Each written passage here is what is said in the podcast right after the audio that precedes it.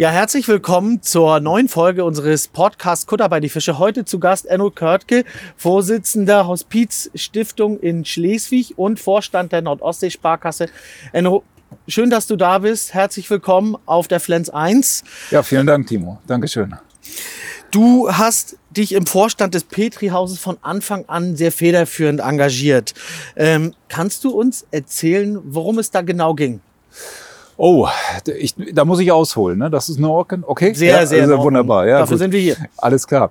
Ja, also ich äh, habe vor einigen Jahren äh, so erste Kontakte mal gehabt zum ambulanten Hospizdienst Mhm. und ähm, habe dann im Grunde genommen mir die ganze Situation in Schleswig mal angeschaut und habe gelernt und zugehört und Gespräche geführt und ehrlicherweise dann auch gesehen, dass es äh, zwar einen sehr starken ambulanten Dienst gibt, aber dass es eigentlich einen weißen Fleck auf der Landkarte gab. Und das war Mhm. der weiße Fleck für die stationäre Versorgung, also die stationäre hospizliche Versorgung. Und ähm, ich bin damals im Vorstand des Freundeskreises gewesen. Das ist so ein, ein ähm, Förderverein für die Hospizarbeit. Und ähm, wie man das so schön gelernt hat beruflich, ne? du machst erstmal einen Strategieworkshop und Mhm. äh, malst ein paar Kärtchen ne? und überlegst dir mal, warum und wozu bist du eigentlich da mit dem Verein. Mhm. Und dann kamen wir auf eine Vision. Und die Vision war, und damals war es noch eine Vision, ähm, Schleswig braucht ein stationäres Hospiz. Wann war das? Hm, Das ist gewesen 2015, 2016, so Mhm. in der Phase. Und wir haben dann damals einen ersten Artikel in der Presse gehabt mit dieser Headline und äh, ja, darauf sind die ersten aufmerksam geworden, aber ehrlicherweise wurde das doch noch ein bisschen belächelt, weil äh, weder die gesetzlichen Rahmenbedingungen und Finanzierungsthemen waren dafür da, noch so dass das große Spendenaufkommen oder ähnliches. Also es war wirklich eine Vision. Mhm. Das kann man wirklich so sagen. Enno, was verbindet dich persönlich mit der Hospizarbeit? Warum engagierst du dich persönlich so stark dafür? Oh, das ist eine gute Frage, du. Also ist, äh, das hat mehrere Motive. Also zum einen ähm, gibt es persönliche Motive. Ich Mhm. glaube, jeder von uns hat, hat äh, mit dem Tod äh, von Angehörigen, von Familie, von Freunden Berührung gehabt. Und äh, ich in meiner Jugendzeit auch sehr intensiv, auch Mhm. in der Frage häuslicher Pflege und des Sterbens zu Mhm. Hause. Mhm. Hab selber als junger Mann mal eine ganz besondere Situation erlebt, wo ich mir, glaube ich, heute auch gewünscht hätte, dass es äh, Trauerarbeit gibt, dass es Trauerhilfe gibt. Mhm. Das war früher nicht so unbedingt angesagt. Ne.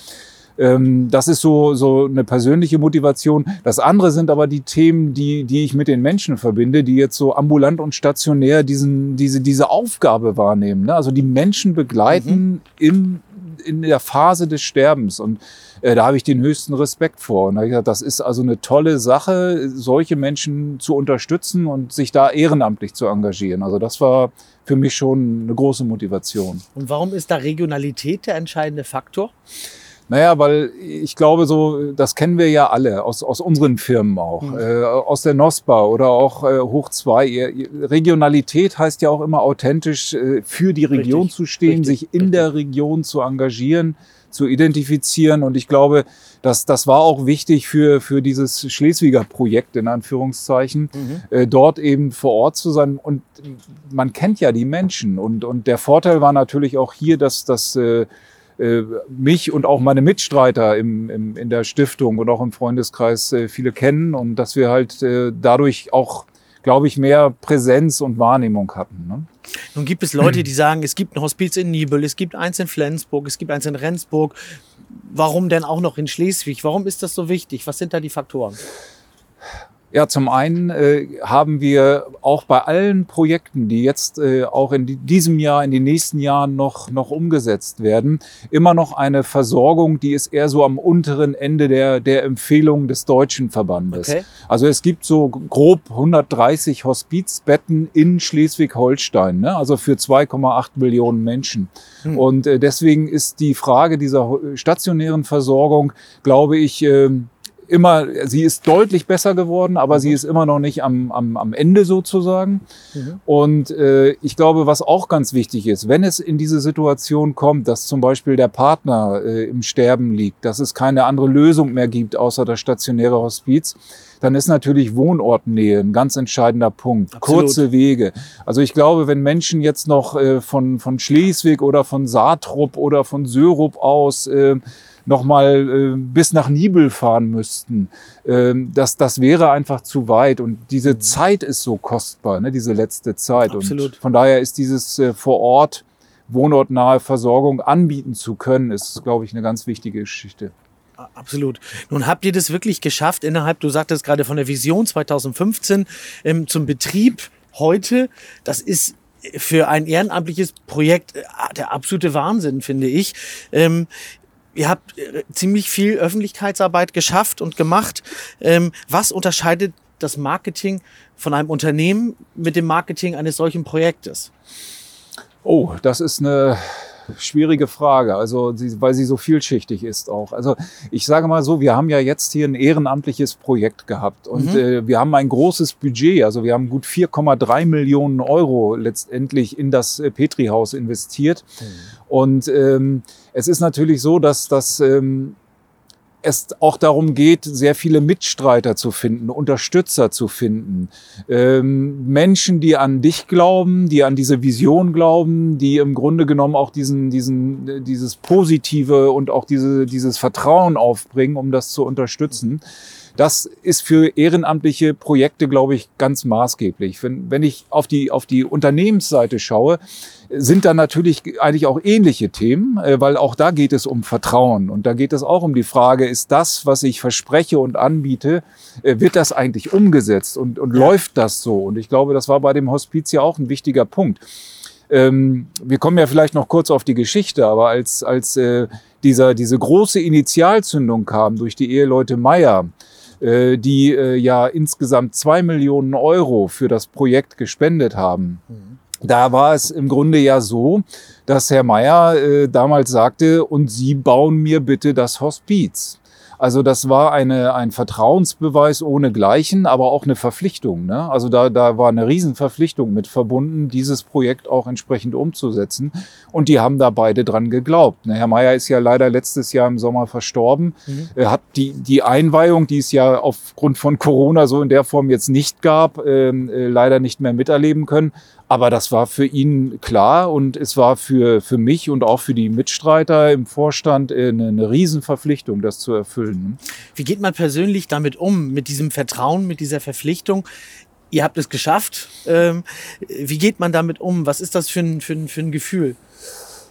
Oh, ja, also äh, es ist ja auf der einen Seite, äh, klar freut man sich darüber und mhm. äh, ich glaube, ohne diesen Impuls damals wäre das Haus ja heute auch noch nicht da. Richtig. Ähm, es ist auch eine, eine Belastung. Äh, natürlich drückt das auch auf die Schultern, das ist ja logisch. Und ähm, es ist so, dass dass es deswegen per heute natürlich ein super Gefühl ist, dass dieses Haus da steht. Und ich sag dir, wenn, wenn, wenn du davor stehst und du mhm. siehst dieses Petri-Haus und du siehst, dass da jetzt äh, nach, nach den ersten Wochen bereits acht Gäste leben, um zu sterben dort, äh, ist das äh, ein, ein äh, unglaublich schönes Gefühl, dass es das jetzt gibt, ja. Du sagst hm. ganz oft das Wort positiv, schön. Nun ist das natürlich auch ein sehr ernstes, ein trauriges Thema.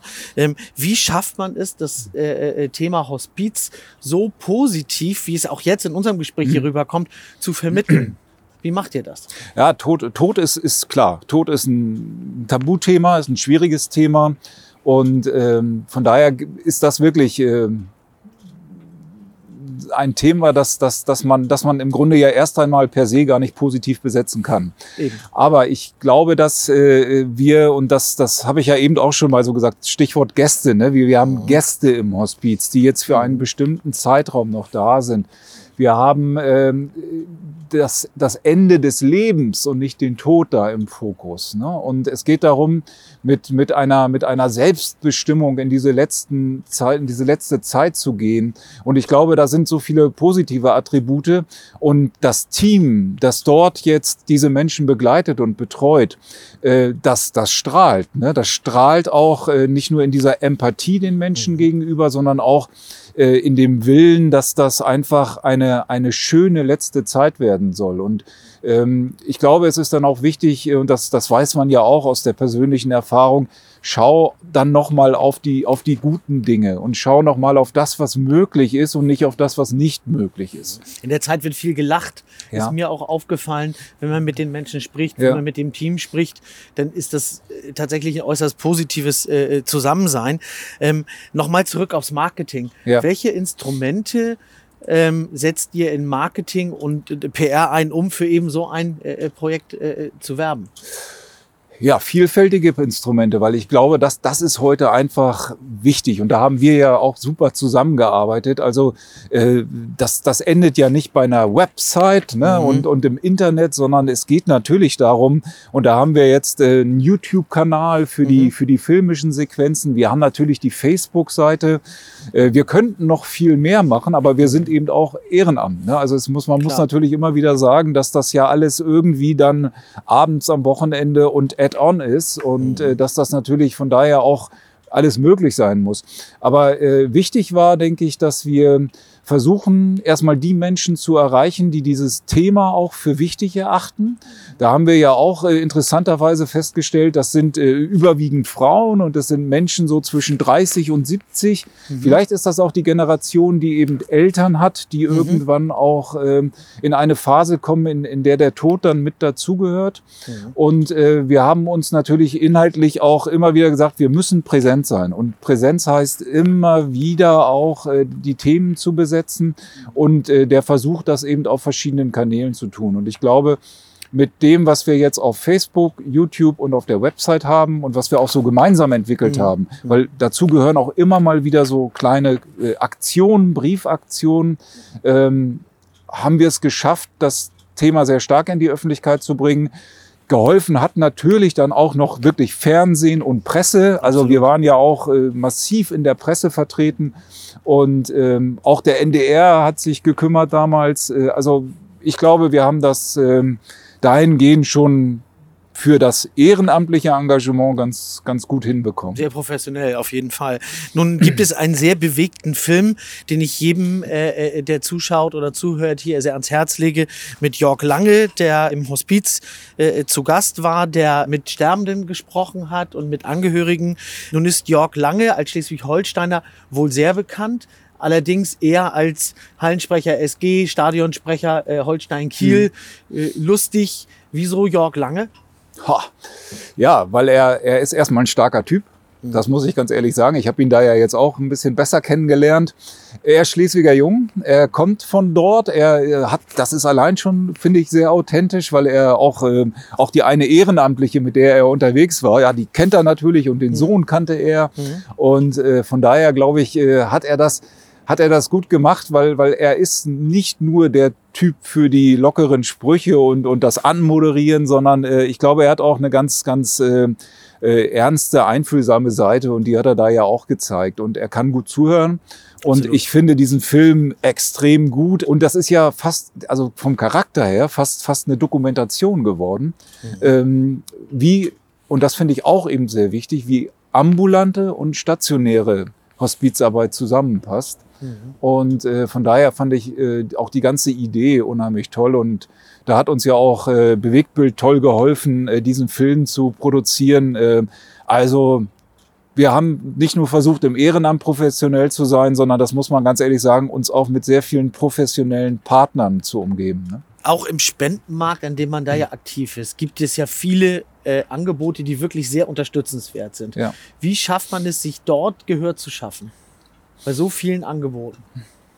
Ja, ich äh, glaube, dass das war auch mein Eindruck 2015, dass das Thema der Hospizarbeit ähm, in der, in der Frage der Öffentlichkeitsarbeit und der öffentlichen Wahrnehmung und Präsenz wirklich äh, irgendwo unter ferner Liefen war. Äh, und äh, wir haben ja es geschafft, Hospizarbeit so ein bisschen in die Köpfe der Menschen zu bringen. Mhm. Und ähm, ich glaube auch nicht, dass wir, dass wir viel verdrängt haben an anderen guten Ideen und Institutionen, sondern es kamen auf einmal ganz andere Menschen äh, mhm. auf die sozusagen aufs Spielfeld, die, die äh, dieses Thema auch wichtig fanden.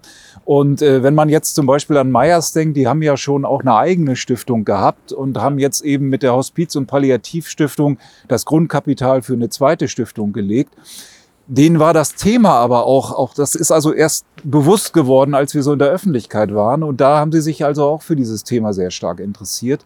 Und ich glaube, das war es dann auch. Also wir, wir sind ähm, mit einem schwierigen Thema sehr präsent gewesen. Nun gibt es für solche schwierigen Themen möglicherweise auch moralische Grenzen, ohne dabei die Leute mal, zu sehr unter Druck zu bringen. Wie seid ihr damit umgegangen? Ist ein schmaler Grad. Ne? Also du äh, kannst ja nicht erwarten, dass du sagst, so ich komme jetzt heute mal und ich erzähle mal etwas über unser Projekt und dann äh, bitteschön äh, überweisen. Mhm. Äh, das, das geht so nicht, äh, sondern äh, ich glaube, dass es äh, einfach wichtig war, ähm, auch da authentisch zu bleiben, ähm, auch, auch, ich sag mal wirklich, Dankbarkeit und Demut auch zu zeigen und auch mhm. zu sagen, Leute, wir haben das vor damals ja so in der Idee, wir, wir wissen nicht, ob wir das hinbekommen, aber wir werden dafür etwas tun, dass wir es hinbekommen.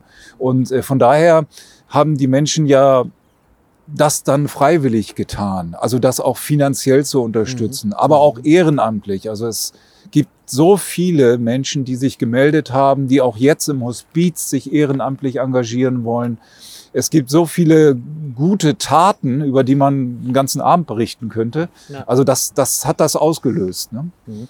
Nun äh, es ist ja äh, mit der einmaligen Fertigstellung und auch somit mit der einmaligen Unterstützung überhaupt nicht getan.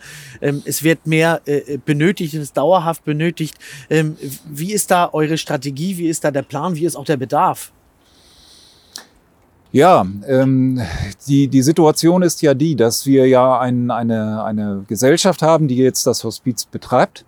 Und äh, dass es äh, leider immer noch so ist, auch wenn sich die finanziellen Rahmenbedingungen äh, verbessert haben, äh, dass eben nur 95 Prozent der Sachpersonalaufwendung, also das, was sozusagen zulässig ist, mhm. äh, erstattet werden und, und über Tagessätze erstattet werden. Das heißt, wir werden immer ähm, finanzielle Unterstützung seitens der Stiftung liefern müssen, äh, weil äh, das Hospiz an sich defizitär sein wird. Ja. Und äh, deswegen hört es eben nicht auf. Und deswegen glaube ich auch, ist es gut, wenn wir mit äh, der Idee und mit der Öffentlichkeitsarbeit jetzt nicht aufhören, sondern ganz bewusst immer wieder berichten mhm. über die Menschen im Hospiz, über das Team im Hospiz, über das, was äh, dieses Hospiz für die Region, und es geht ja nicht nur um Schleswig, es geht ja um die ganze Region, mhm. wirklich auch bedeutet. Ja, und von daher wird das, wird das so unser, unser Fokus sein, nachdem das Haus ja jetzt steht und sozusagen in Betrieb ist. Ich glaube, diese Lücke ist vielen gar nicht, gar nicht wirklich klar. Ähm, von daher an dieser Stelle auch nochmal der Aufruf, die ist wirklich ernsthaft vorhanden und die ja. muss gedeckt werden. Ja. Ähm, und es lohnt sich, es lohnt sich sehr. Ähm, äh, abschließend noch einmal die Frage, 4,3 Millionen Euro. Ja, ja. Wie habt ihr das geschafft, außerhalb natürlich der Wahnsinns-Startförderung des Ehepaars Meier? Ja, es gab äh, glücklicherweise noch, noch zwei, drei weitere äh, relevante Themen. Das eine war natürlich, dass auch das Land äh, Geld gegeben hat aus einem besonderen äh, Fonds und äh, zwar 30.000 Euro je Bett sozusagen, je Gästezimmer. Das war sehr wichtig. Wir haben noch Mittel der Stiftung Deutsches Hilfswerk erhalten. Auch das war ein ganz relevanter Punkt. Und wir hatten natürlich äh, unheimlich viele Spender. Also das kann man, und das war wirklich, ich sag das mal von 10 Euro bis, bis 100.000 Euro. Da war alles dabei. Äh, und das hat natürlich äh, wirklich auf der finanziellen Seite sehr geholfen.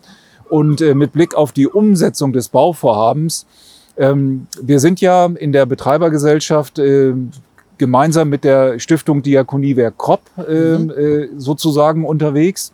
Und ähm, ja, das sind ehrlicherweise Profis, äh, die wissen, wie man äh, auch ein, ein Haus betreibt, die wissen, wie man mit Kostenträgern, mit Krankenkassen verhandelt. Und die sind natürlich auch sehr, sehr professionell im Bereich von Bauvorhaben und wissen, wie man solche Bauvorhaben umsetzt. Äh, von daher haben die sicherlich eine ganz große Rolle gespielt, auch äh, das, das muss ich ganz ehrlich sagen. Und auch im Vorstand der Stiftung mit äh, Steffi Hildebrand und Wolfgang Hauschild ist ja auch jemand äh, dabei von den Koppern, das hat unheimlich geholfen und man muss auch ganz ehrlich sagen, auch das Land, also bei der Stiftungsgründung hat das Innenministerium uns innerhalb von drei Monaten eigentlich den, den Weg geebnet für eine Stiftung. Das ist auch sehr, sehr kurz. Mhm. Das Sozialministerium hat diese Mittel relativ zügig auch bewilligt und die Stadt Schleswig hat äh, über die ganzen Ausschüsse und Gremien das Projekt positiv begleitet. Also du brauchst eben ein Netzwerk von, von Willigen, sage ich mal, die, ja. die Lust haben und die, die die Notwendigkeit dieses Projektes sehen und sich engagieren. Und du brauchst natürlich Leute, die dieses Netzwerk auch spielen, die dieses Klavier spielen. Ähm, ich finde das absolut faszinierend, was du, was ihr da auf die Beine äh, gestellt habt. So viel Positives ähm, auf einmal und mhm. auf einen Punkt. Ähm, da kann man nur sagen, wirklich äh, äh, äh, macht so weiter. Weiterhin viel Erfolg, weiterhin viele, viele Unterstützer. Ja, Wir Dank. werden es in jedem Fall tun. Ähm, vielen Dank, dass du hier warst und dir die Zeit genommen hast. Sehr gerne. Also ich bin sehr gerne gekommen und äh, es ist äh, toll hier. Äh, es ist in der Förder, es ist hier im Flensburger Hafen. Super, super Location. Vielen Dank und äh, ja, unsere Zusammenarbeit ist wertvoll, ist fruchtbar. Die werden Dankeschön. wir pflegen.